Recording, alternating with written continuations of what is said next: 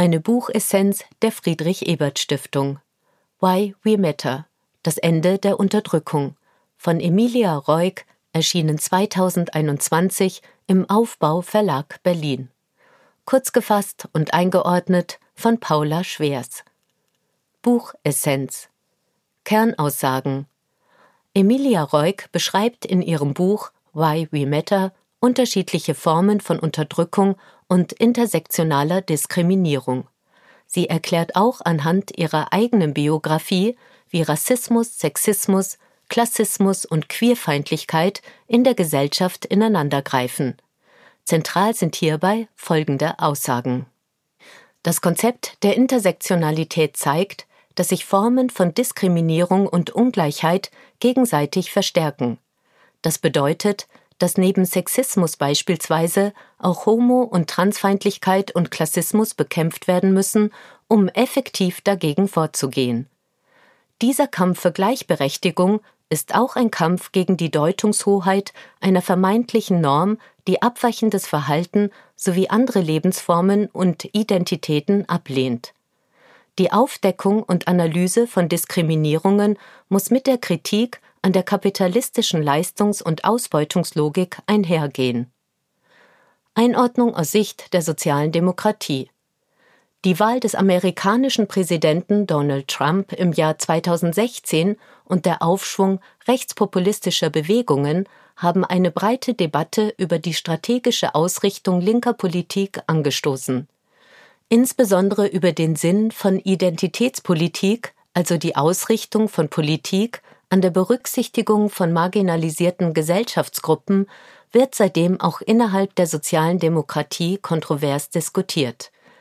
Im Kern dreht sich die Debatte darum, ob durch einen zu starken Fokus auf Antidiskriminierungspolitik eine Politik der sozialen Gerechtigkeit unmöglich wird. Emilia Reuk liefert mit ihrem Buch einen Beitrag zu dieser Debatte. Sie widerspricht diesem Ansatz und ruft stattdessen zu radikaler gesellschaftlicher Solidarität auf. Buchautorin Emilia Reuk ist Aktivistin und Politikwissenschaftlerin und seit 2017 Gründerin und Direktorin des Center of Intersectional Justice CIJ in Berlin. Das Institut will Gleichstellungs- und Antidiskriminierungsarbeit in Deutschland und Europa durch eine intersektionale Perspektive erweitern. Reuk promovierte an der Humboldt-Universität zu Berlin und an der Sciences Po Lyon. Sie lehrte in Deutschland, Frankreich und den USA Intersektionalität, Critical Race Theory und postkoloniale Studien. Buchinhalt Reuk erklärt in ihrem Buch, wie sich die Unterdrückung in unterschiedlichen Bereichen des alltäglichen Lebens, etwa in Ausbildung und Beruf, in der Medizin oder in den Medien auswirkt. Hierbei greift sie auf Erfahrungen aus ihrer eigenen Biografie sowie auf Texte von Autorinnen aus der kritischen Rassismusforschung und der postkolonialen Theorie zurück. Eine Schlüsselrolle spielt hierbei das Konzept der Intersektionalität von Kimberly Crenshaw. Im letzten Teil des Buches skizziert sie zudem, wie sich diese Diskriminierungen aufbrechen ließen und wie eine Gesellschaft ohne Unterdrückung aussehen könnte. Teil 1 Formen der Unterdrückung Das Konzept der Intersektionalität stellt ein Fundament von Reugs Arbeit dar, welche sie im ersten Teil des Buches erläutert. Eingeführt wurde der Begriff 1989 von der US-amerikanischen Rechtswissenschaftlerin Kimberly Crenshaw, die die Metapher einer Straßenkreuzung verwendet, um spezifische Formen von struktureller Diskriminierung zu beschreiben, die zuvor weder rechtlich noch politisch ausreichend erfasst wurden. Der Verkehr auf der metaphorischen Straßenkreuzung kann aus allen Richtungen kommen. Er kann mal in die eine Richtung fließen, mal in die andere. Passiert ein Unfall, kann ein Verkehrsteilnehmer dafür verantwortlich sein oder mehrere, die aus verschiedenen Richtungen kamen. Genauso erklärt Crenshaw Diskriminierung am Beispiel einer schwarzen Frau. Sie kann sexistisch als Frau diskriminiert werden, rassistisch als Schwarze oder gleichzeitig als Schwarze und als Frau. In diesem Beispiel reicht eine alleinige Beschäftigung mit Sexismus ebenso wie die ausschließliche Analyse von Rassismus nicht aus, um die Diskriminierung zu erklären. Gerade durch die Verschränkung beider Formen entsteht schließlich eine besonders prekäre Lage für die Betroffene. Aus diesen Annahmen leitet Reuk ab, dass bei jeder Analyse von Diskriminierung vier Dimensionen in den Blick genommen werden sollten. Sie benennt die individuelle, die institutionelle, die strukturelle und die historische Dimension. Eine zentrale These ist hierbei, dass alle diese Ebenen durch die kapitalistische Leistungs- und Ausbeutungslogik sowie die Auswirkungen des Kolonialismus geprägt sind. So betreffen dessen Folgen nicht nur die politische, soziale und kulturelle Konstellation vieler ehemaliger Kolonien. Auch rassistische und orientalistische Denkmuster und Institutionen in Europa werden hierdurch beeinflusst. Eurozentrismus und Rassismus sind weiterhin allgegenwärtig. Anhand ihrer eigenen Biografie zeigt Reuk dies beispielsweise in Bezug auf das Feld Bildung und die Hindernisse, mit denen sie in der Schule und vor der Aufnahme ihres Studiums konfrontiert war.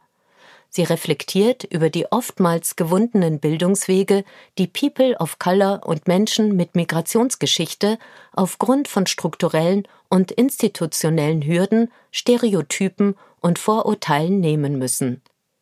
In der Debatte rund um sogenannte Identitätspolitik wird häufig das Argument eingebracht, dass auch weiße Menschen als Mehrheitsgruppe Opfer von Unterdrückung und Rassismus sein könnten.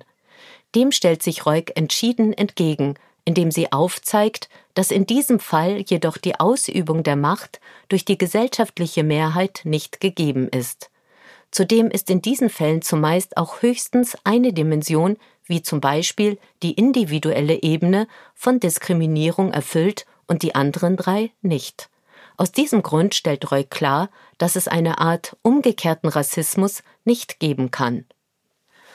Teil 2 Lösungsansätze. Das Patriarchat, wie es Reuk beschreibt, kann nur von Frauen, Männern und allen anderen Geschlechtern gemeinsam überwunden werden. Das Hinterfragen der binären Geschlechterrollen, auch hinsichtlich stereotyper Männerbilder, ist hierfür unabdingbar.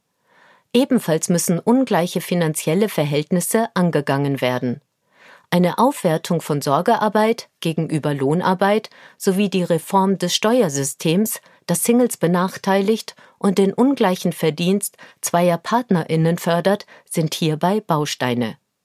Zentral ist zudem die kritische Hinterfragung des oftmals eurozentristischen Wissenssystems, aus dem sich unsere Wahrnehmung der Welt speist. Der Kanon der Texte, die wir lesen, Lehrpläne an Schulen und Universitäten oder die Medien, die wir konsumieren, schließen häufig die Perspektiven marginalisierter Gruppen aus.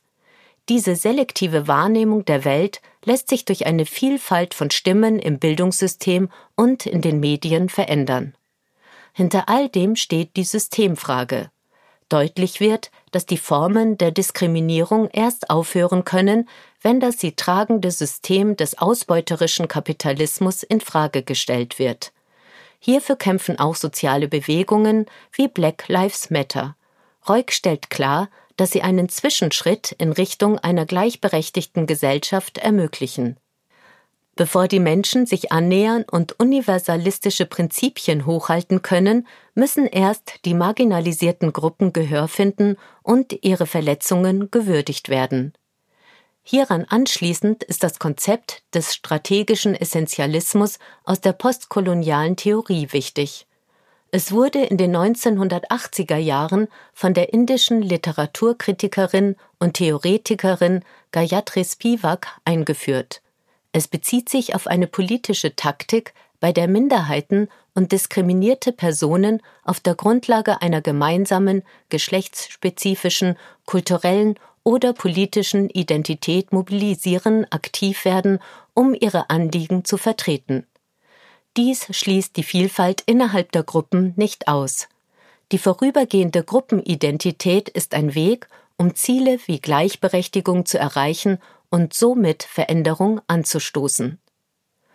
Buchvotum Emilia Reuk liefert mit ihrem Buch eine erfahrungsbasierte Einführung in das Konzept der Intersektionalität, die Debatte um Identitätspolitik und die Formen der Unterdrückung, die Menschen aus marginalisierten Gruppen alltäglich erleben. Zuweilen fokussiert sie sich stark auf den biografischen Aspekt, während theoretische Konzepte etwas zu kurz kommen. Allerdings reflektiert sie diesen Zugang auch und erläutert, dass die kollektiven Erlebnisse von Menschen mit Diskriminierungserfahrungen absichtlich einen sehr großen Teil des Buches einnehmen sollen.